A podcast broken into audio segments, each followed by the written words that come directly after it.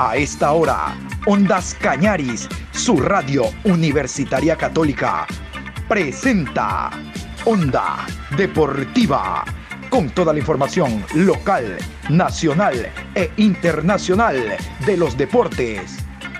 Comenzamos.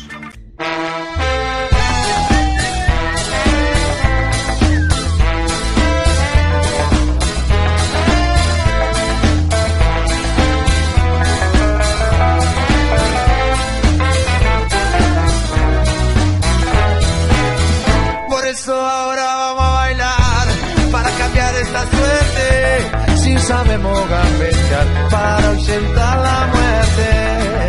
Vamos a bailar para cambiar esta suerte. Si sabemos gambetear para ausentar la muerte. Hola, ¿qué tal Juan Pablo? Buenas tardes, con el gusto de siempre. Aquí estamos en la programación Onda Deportiva. Hoy jueves 5 de mayo programa 962. Habíamos indicado al despedirnos en horas de la mañana que en este horario, después de las 13.30, íbamos a hablar del encuentro que cierra la participación esta semana de clubes ecuatorianos a nivel internacional. Universidad Católica recibe el día de hoy al conjunto del Santos. Imagínense qué choque la Católica con el equipo Santo. Pa' que vea. Vamos a continuación con los árbitros y el horario oficial del compromiso hoy en el Olímpico Atahualpa. Jueves 5 de mayo en la ciudad de Quito, 19 horas con 30 por el grupo C, Universidad Católica versus Santos de Brasil. Juez central, Jerry Vargas. Asistente 1, José Antelo. Asistente 2, Edward Saavedra. Cuarto árbitro, Ivo Méndez, bolivianos. Asesor de árbitros, Juan Albarracín. Asesor de video, Luzmila González, colombiana. Promete ser un buen partido, si sabe, buen partido. La Católica viene jugando bien. Está el Morbo, que al frente está eh, el técnico Fabián Bustos, que dirigió Barcelona. Está Julio Angulo, está el Cuco Angulo. Es decir, hay muchas razones por las cuales asistir hoy al Estadio Olímpico Atahualpa. Vamos a repasar los 11 de Miguel Rondelli, los 11 camarata. Darwin Cuero con el 1. Juber Mosquera, número 17, con el 21. Anderson Ordóñez. Camiseta 29. Gregorio Nangonó. Layan Loor con el 18. Facundo Martínez, camiseta número 10. Kevin Minda con el 4. 40 para William Ceballos, Ismael Díaz con el 30, Lisandro Alzugaray con el número 9 y Cristian Martínez con el 19. El Santos, que está desde lunes en la ciudad de Guayaquil, ha entrenado en el Estadio Monumental con Fabián Bustos a la cabeza, pondrá estos 11 esta noche. Paulo con el 34, Matson con el 13, Pires con el número 44, camiseta 33, Maicon con el 4, Eduardo, Julio con el 8, Vinicius, camiseta 25, Fernán con el 14, Ángelo, camiseta número 11, Angulo con el 15 y Ricardo Galot con el 10.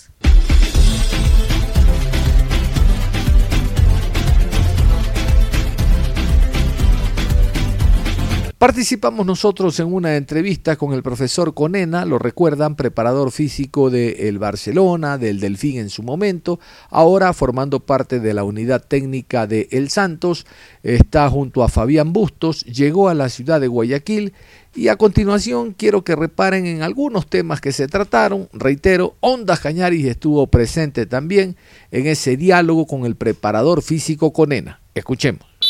¿Cómo ha sido el proceso de adaptación para ustedes? Inmediatamente fueron, se hicieron, eh, tomaron al Santos, llevaron a Johan Julio, a Brian Angulo, y, cómo analiza el partido del jueves ante un rival que estuvo cerca y les dio pelea en el partido de ida, allá en Brasil. Y mira, obviamente como todo cuesta, eh, también tenemos el tema del idioma, que, que es un, una dificultad no mucha porque ya estamos bastante adaptados al, idioma, pero bueno, darle la idea, la idea del juego que quiere Fabián, darle, darle la, la, iniciativa que nosotros queremos, la intensidad con la que queremos jugar, todo eso lleva, lleva un proceso, eh, y, vamos bien, vamos bien de a poco. De local somos un equipo muy fuerte y de visita por ahí tenemos algunas, algunas distracciones, pero bueno, en eso se está trabajando, ¿no? Eh, la idea es traernos el, el, el, partido, o sea, nosotros lo vamos a ir a buscar, no es que lo vamos a, a, especular a ver qué pasa. Obviamente vamos a, vamos a usar las herramientas que tenemos que usar en la altura para sacar ventaja. Conocemos Católica, sabemos a lo que juega y, y acá sí, sí, nos hizo daño. Eh, Fabián sabía cómo nos podía hacer daño se habló, se habla en las charlas técnicas y bueno, eh, a veces te sale bien, a veces te sale mal, pero fue un equipo que no, se nos plantó bien y bueno, esperemos nosotros plantarnos de la misma manera y hacerles daño, ¿no? Profe, ¿le costó a Brian Angulo y a Johan Julio adaptarse al equipo? ¿Cómo lo recibieron? ¿Cómo los ha visto? ¿Cómo llegaron en la parte física?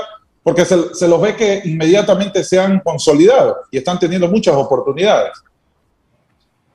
Eh, Johan bien, eh, por la seguidilla partido ha estado un poco cansado de estos últimos juegos. Se lo ha visto mermar un poco en lo físico, pero por, la cantidad de partidos que ha jugado. Eh, Brian ha tenido menos participación, pero también bien. La verdad que el grupo es un muy bueno, muy sano tenemos muchos jugadores jóvenes eh, y bueno, tengo la impronta que nosotros le agregamos, ¿no? Que nos gusta buen ambiente de trabajo, eh, somos lo exigente lo que, lo que necesitamos, pero más que nada porque tenemos muchos partidos seguidos y, convivimos continuamente en, concentraciones. Entonces eso ayuda a que el grupo se, se una rápido, ¿no? ¿Qué sintió nuevamente hoy que volvieron a la cancha del Estadio Monumental, a las canchas alternas? ¿Qué sensaciones? Vi que estuvieron presentes directivos del Barcelona y que les dieron un presente ahí como agradecimiento también en su momento por la gran labor hecha en el cuadro amarillo, profe. Y es grato, es grato porque uno la pasó bien ahí. O sea, donde, donde has has estado bien, siempre es lindo volver y que te reciban así, que te saluden, que te abran las puertas de la manera que, nos abrieron, se acercaron las, las, chicas, las cocineras, todo, todo el personal que trabajaba día a día con nosotros, eh, muy emocionados, la verdad que, que, fue muy lindo y, y, ese es el recuerdo que uno siempre quiere tener y llevarse, ¿no? Eh, que, te, que te traten bien que vos hayas dejado eh, eso, el ser una buena persona por sobre todas las cosas, es creo que es el, mayor valor que puede dejar cualquier ser humano, más allá de lo deportivo o profesional que podamos haber hecho bien o mal. Eh, creo que nosotros siempre nos enfocábamos en eso, en, ser primero buenas personas. A veces eh, no a todos les gusta, pero siempre intentamos eso y creo que lo hicimos bien. Entonces fue lindo, fue grato. Eh, mañana también tenemos que volver. Entrenamos ahí a la tarde también, a las tres y media. Así que seguiremos saludando amigos. Profe, eh, eh, sabemos todos el problema que, tiene Gabriel Cortés. Eso la justicia deberá aclararlo, deberá dar su veredicto. No está bien hacer juicios de valor. Ya veremos, pero salió a la luz un, un video, no sé, la gente está en redes sociales perdida a veces o inventan muchas cosas. salió un video de, de, los muchachos del Barcelona jugando con unas armas de juguete, algo ahí, pero enseguida metieron incluso hasta el cuerpo técnico que había sido alcahuete, que tuvo su culpa. Se lo pregunto directamente a usted, ¿qué fue lo que ocurrió en, en esa ocasión? recuerdo que estuvieron mucho tiempo concentrados también por la pandemia. Lo de Cortés, la verdad, eh, es muy doloroso por, por él, para la familia. Espero que se le solucione, que sea un malentendido y, todo salga bien, ¿no? Porque me parece que es un buen chico. Nunca hubiese imaginado que, que, le haya pasado eso. Eh, bueno, como decía vos, Cristian, eso lo, de, lo definirá la justicia. El, tema del video, sí, yo cuando lo vi me reía porque la verdad las redes sociales eh, ensucian y embarran tanto su profesión, porque la verdad lo que más castiga es a los profesionales como ustedes estudiaron, se prepararon y cualquiera que tiene un teléfono puede opinar y, hacer cualquier desastre y, te da un, poquito de bronca porque obviamente no eh, cualquiera opina de cualquier cosa. Eso surgió, hay un juego que se juega en línea, que es de, comandos, eh, de ejércitos que toman, no, no, no, no recuerdo el, nombre del juego.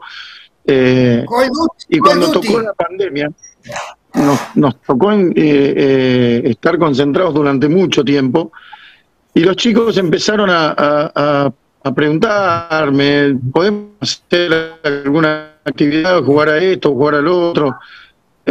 Cuando no se lastimen, está todo bien, no pasa nada.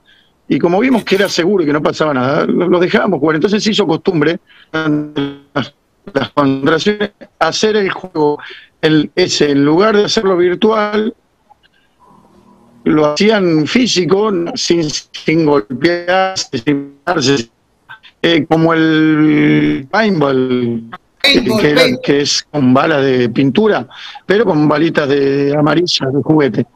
Y, por lo menos pasaban un rato, un buen rato, se divertían y jugaban. Eh, en vez de tenerlos eh, cinco o seis horas mirando la pantalla del, del, celular, yo prefería que hagan un poco de actividad física y que se muevan y demás. Pero siempre fue un juego de niños. O sea, como cuando nosotros cuando éramos chicos salíamos y nos escondíamos atrás de los árboles y, disparábamos y jugábamos al vaquero y al indio. Yo no sé qué tiene de malo eso. O sea, somos niños en, nuestro interior. A, la persona que lo hizo con esa maldad, la verdad me da lástima, pero no, no sé cómo expresar la lástima que me da. Porque esa persona no entiendo que, a quién quiso hacer daño. Yo creo que se hizo más daño él que, a todos los demás, porque no, no, no, no, no interpreto lo que quiso hacer. Eh, o sea, ensuciaron una institución porque sí, ensuciaron de gente profesional y trabajadora porque sí, ya no hay escrúpulos, la verdad, en, las redes sociales. Eh, yo lo he hablado infinidad de veces con vos, Cristian, esos temas, pero, pero hay, hay cosas que, yo creo que la justicia ordinaria debe empezar a tomar. Yo sé que es difícil, pero tienen que empezar a tomar parte en el asunto. No puede cualquiera ensuciar a cualquiera. A, mí me pasó, a mí me pasó en su momento, no sé si se acuerdan, que, las apuestas de acá, que las apuestas de allá, que yo nunca salía, nunca salía a desmentir nada porque no tengo nada que desmentir porque es mentira. No, no, no apuesto ni juego ni a las cartas por plata. O sea, esa persona que lo hizo y esa persona que lo publicó me dan lástima. Me dan lástima porque juegan con, el, con los sentimientos de mi familia, de mis seres queridos y con las personas de buen nombre. No solo a mí, me acusaron a otros compañeros más que también les ensuciaron y embarran carreras. Yo creo que es tiempo ya de empezar a, ser un poco más serios en, esto de las profesiones y darle credibilidad a los que le tenemos que dar credibilidad. No puede cualquier, o sea, un, canal de televisión no puede pasar un, video y decir tantas atrocidades como dijo por las armas de juguete por unos niños de 20 años que estaban jugando. O sea, eso, eso, la verdad me daba vergüenza y me reía, por eso, por eso te lo comenté, fue un juego, un juego, estaban jugando esos chicos. Por supuesto, profe. Y, la verdad que usted se mantuvo al margen, no quiso salir al frente, tantas acusaciones de apuestas, que el equipo estaba mal preparado físicamente, pero las pruebas eran distintas. Dos años usted de preparador físico, campeón con Delfín, después campeón con Barcelona, llegaron a las semifinales. Usted prefirió quedarse al margen, pero obviamente que por dentro hubo una afectación y se sentía bastante indignado por comentarios. La gente pensaba que, si no, eh, no entrenaban hoy, por ejemplo, que les daban libre, era irresponsabilidad. No verdaderamente científicamente. Mira, ahora el profesor les dio dos días libres. dos días libres y está bien porque necesitaban descanso de la seguidilla de partidos, pero no había nadie que salió a decir que se está haciendo un mal trabajo, que son vagos, que no trabajan. Todas, todas esas acusaciones en su momento le, le, dolieron, profe, porque ustedes estaban bastante comprometidos, hicieron muchos sacrificios por estar en Barcelona y que te caigan este tipo de críticas de personas que, que no tienen mucho criterio. ¿Duele, profe? A mí, a mí en particular no me duele porque soy un profesional y, y tengo que estar aceptando críticas. Obviamente escucho, o, o mejor dicho, analizo las críticas de personas con capacidad de crítica. O sea, si viene el que vende verdura y me dice que los jugadores no corren, lo escucho porque soy educado, pero me entra por acá y me sale por allá. Eh, después, si, si, lo, si los profes de hoy, el cuerpo técnico que está hoy en Barcelona, considera que el equipo tiene que tener dos días de descanso, es porque hicieron su análisis y consideraron que, que tienen que dar esos días de descanso. Ellos después responderán en el campo de juego. Hay un montón de condicionantes, no solo lo físico. El jugador no solo corre porque está bien físicamente. Yo puedo tener un jugador eh, físicamente apto, pero se está divorciando de su esposa y mentalmente está destrozado. No va a correr ni nada. No va a correr porque está mal, porque está con la cabeza en otro lado, porque está, está con los pajaritos volados, está desconcentrado. Y capaz que dicen, no, mirá, ese jugador vive de joda. No, pobre pibe, está pasando por un mal momento, ¿por qué lo castiga? Como está pasando con algunos jugadores de Barcelona que están teniendo malas rachas y los castigan y los castigan y los castigan. Son jugadores que tienen tu mismo escudo. Defendelo, querelo, protegelo. Ahora que lo, que lo ataque el rival de turno, está bárbaro, pero vos tu gente la tenés que cuidar. Esas son las cosas que me molestan. Y me molestaba porque por ahí mis hijos sí lo leían o los compañeritos de mis hijos sí les llegaba y le, y le decían, ya, a uno siempre le duele la familia. Eh, uno es hombre y se la banca y puede hacer oídos sordos, pero el tema son los demás. O sea, mis hijos son chicos, eh, son adolescentes, eh, ¿entendés? Todas, todas esas cosas, cuando, cuando empiezan a hacer acusaciones graves, donde te tratan como si fueses un delincuente, no es bueno. No es bueno para nadie. Pero, pero bueno, queda ahí, queda ahí porque yo sé quién soy, Dios sabe quién soy y eso es lo más importante. Para mí, para mí primero está Dios, mi familia, el trabajo.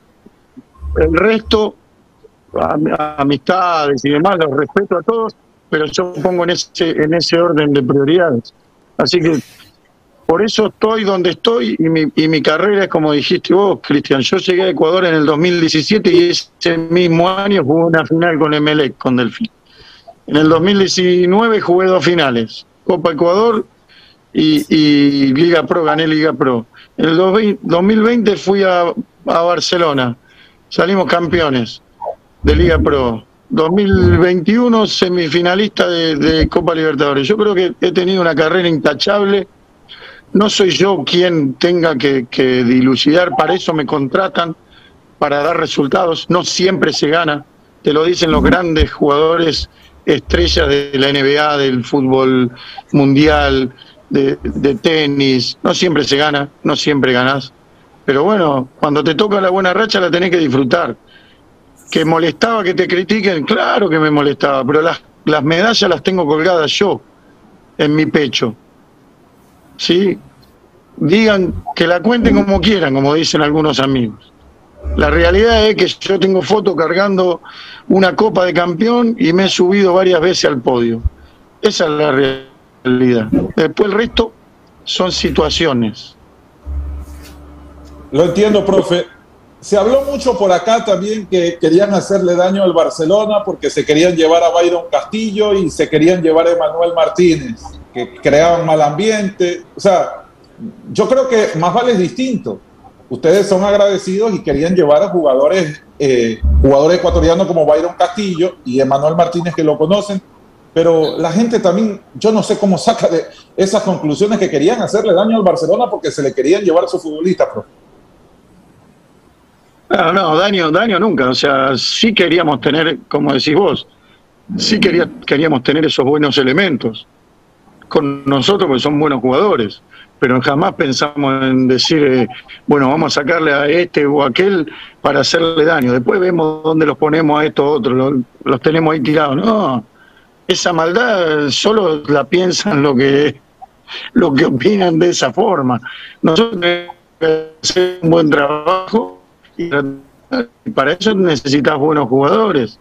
Eh, aparte, siempre se ha consultado y se han, hemos tenido buena relación con los dirigentes de Barcelona y siempre se ha hablado que, que en la posibilidad que podamos, eh, si hay que hacer algún negocio, lo hagamos con ellos por, porque el club necesita de ingresos económicos. Entonces, esas son tonteras que la gente dice y no, nada que ver. Sea, sí nos interesan porque son grandes jugadores, pero después ya son los, clubes los que se tienen que poner de acuerdo. Nosotros nunca le vamos a querer hacer daño a Barcelona. O sea, el día que nos toque enfrentarlo, como profesionales que somos, nos tocará tener que enfrentar y, jugar para ganarle. Pero eso ya es otra historia, es, es nuestra profesión. Don John, lo escucha el profe con él. ¿Cómo no? Profesor, buenas noches, qué gusto saludarlo. Yo tengo una sola inquietud en base a la práctica y la experiencia que tiene ahora de actuar en el fútbol brasileño.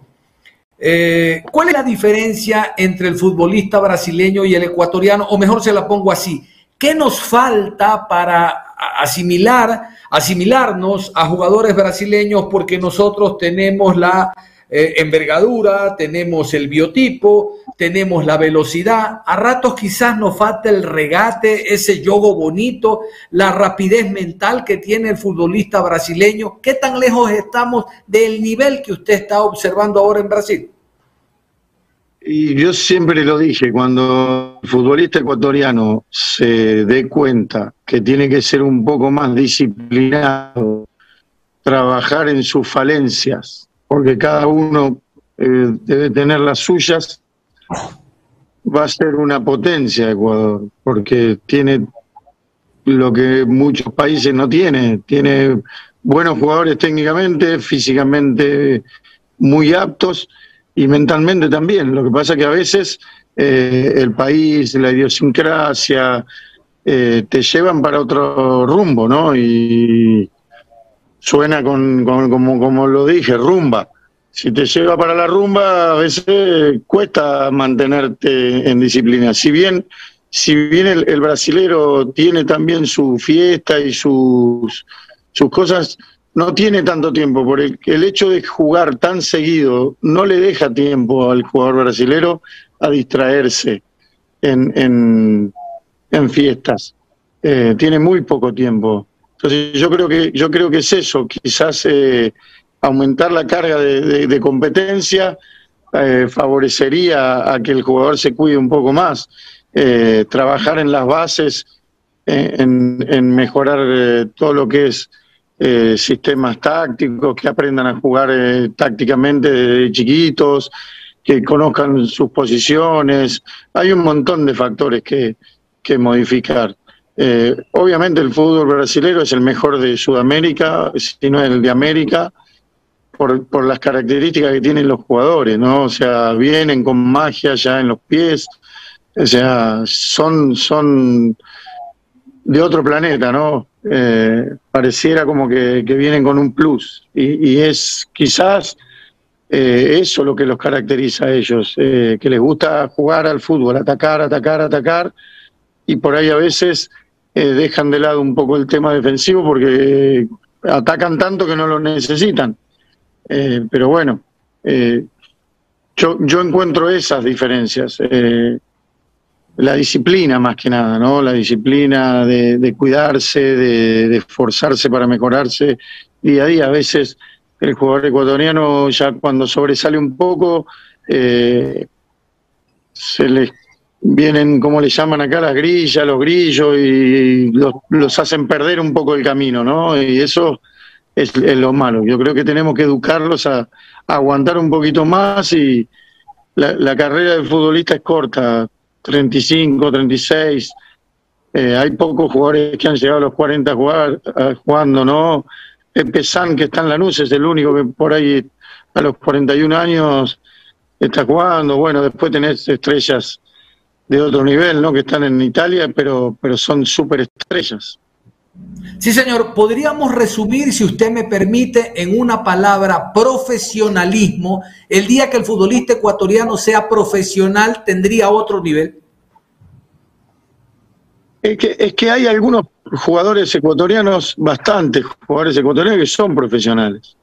Lo que pasa es que por ahí el medio también contagia, ¿no? No, solo, yo considero que no solo tiene que ver el futbolista, ¿no? El futbolista es el que besa, el que compite y el que se mete a la cancha, pero yo creo que es un todo, yo creo que somos todos partes del cambio, eh, empezando desde los formadores, pasando por los entrenadores profesionales en los equipos profesionales, los dirigentes y ustedes que son el, quinto poder, el cuarto poder. La prensa es fundamental.